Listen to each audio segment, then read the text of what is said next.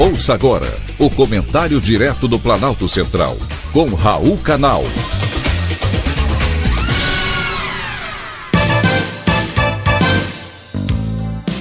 Queridos ouvintes e atentos escutantes, assunto de hoje: respeito à Constituição.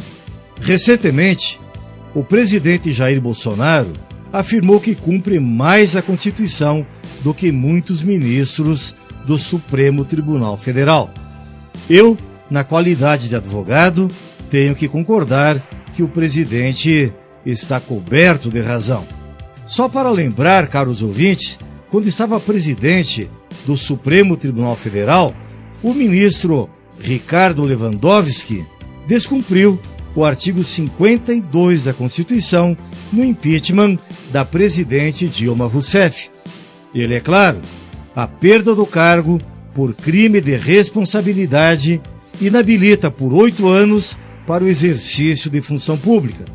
A inabilitação prevê a ineligibilidade. Sobre isso, não há dúvidas. Porém, com Dilma foi diferente. Vocês acompanharam o que aconteceu depois. Nas eleições seguintes, ela concorreu ao Senado por Minas Gerais, graças à decisão de Lewandowski. O ministro Alexandre de Moraes também gosta muito de ignorar a nossa Constituição, com prisões arbitrárias de jornalistas que sequer têm fórum privilegiado para julgamento no Supremo Tribunal Federal.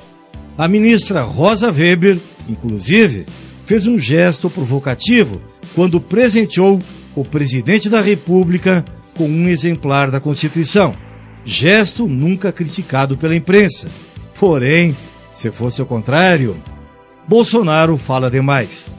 E esse sempre foi seu principal erro, reconhecido por ele agora durante as eleições. Porém, tem uma frase que ele usa repetidas vezes: o jogo não pode ser fora das quatro linhas. Foi o que fez o Tribunal Superior Eleitoral, quando autorizou a abertura de inquérito para investigar os seus ataques do presidente à urna eletrônica constitui infração, bem como solicitou ao Supremo Tribunal Federal que analise se o presidente deve ser incluído em investigação sobre o disparo de fake news. Não se trata das urnas, se trata das eleições onde um criminoso concorre à presidência da República. Essa é a questão. Investigar o presidente da República por uma insatisfação, por uma dúvida, metade do eleitorado concorda com o presidente e está tão indignado quanto ele. Porém, há um velho ditado que diz: quem fala o que quer, ouve o que não quer. É isso o que está acontecendo.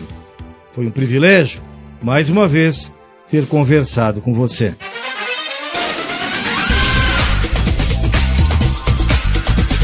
Acabamos de apresentar o Comentário Direto do Planalto Central, com Raul Canal.